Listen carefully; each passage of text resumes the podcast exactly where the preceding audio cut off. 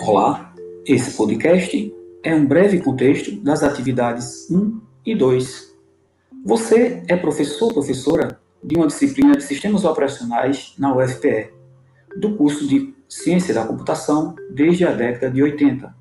Educador, educadora de formação, ingressou na instituição quando ainda avançavam os estudos sobre estratégias didáticas, metodologias ativas, entre outras temáticas pedagógicas. Diante desse contexto, Passaremos em seguida para as atividades.